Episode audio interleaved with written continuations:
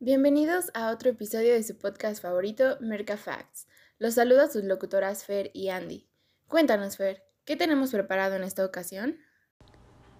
El día de hoy les tenemos un programa muy interesante, ya que hablaremos sobre la marca Nintendo. Puede que muchos de ustedes estén familiarizados con lo que hace.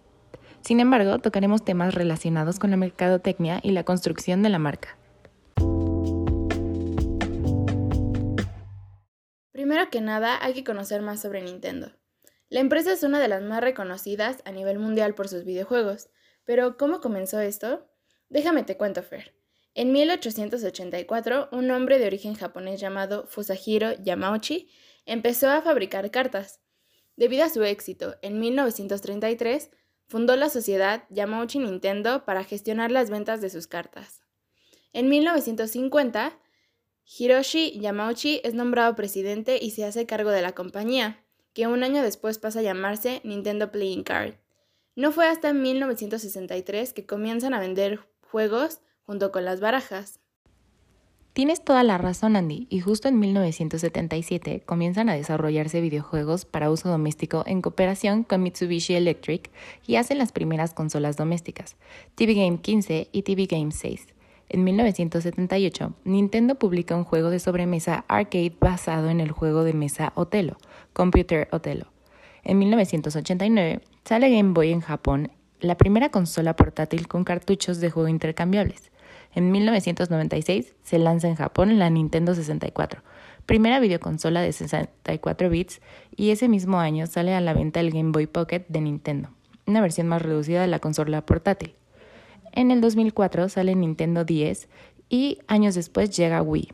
En el 2012, Nintendo saca una nueva consola doméstica, Wii U, y una nueva consola portátil, Nintendo 3DS XL. Actualmente contamos con el Nintendo Switch y algunos juegos para teléfonos celulares. Wow, Fer, qué interesante información. Me encantó conocer más allá de la historia de Nintendo. Ahora comprendo el gigante de los videojuegos que es. Pero permíteme platicarte sobre el ciclo de vida de esta interesante marca. Bueno, primero, ¿qué es un ciclo de vida de una marca? Cada marca tiene un periodo de funcionamiento o de éxito.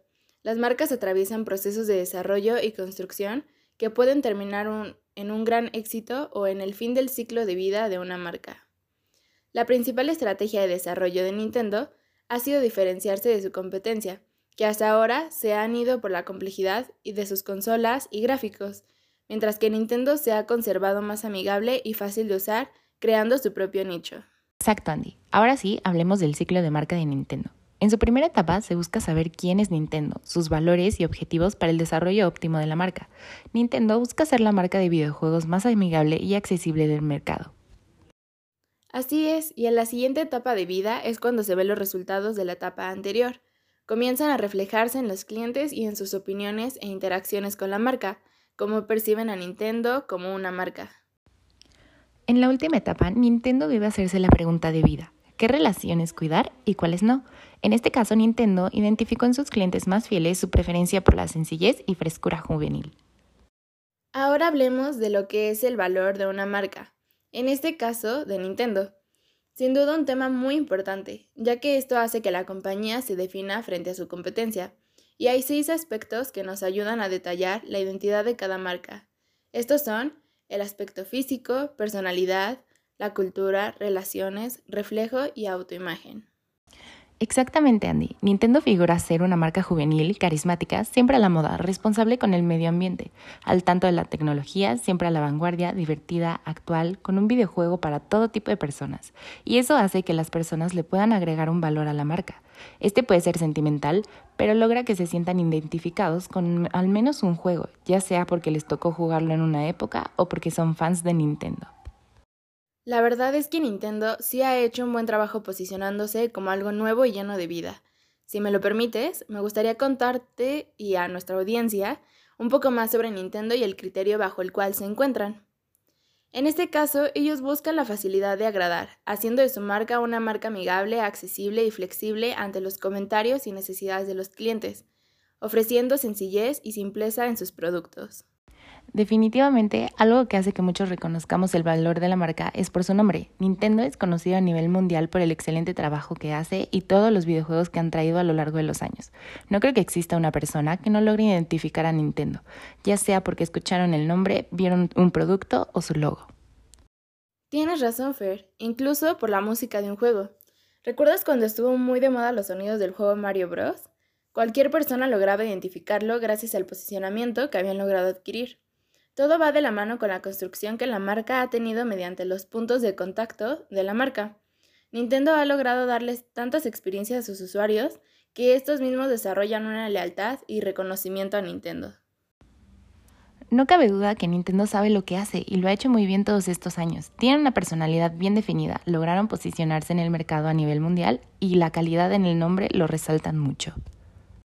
Tienes toda la razón, Fer. Hay que reconocer que a pesar de los años, la marca ha logrado seguir siendo una de las mejores de videojuegos a nivel mundial. ¿Qué te parece si para terminar el podcast nos das el Merca Fact de la semana?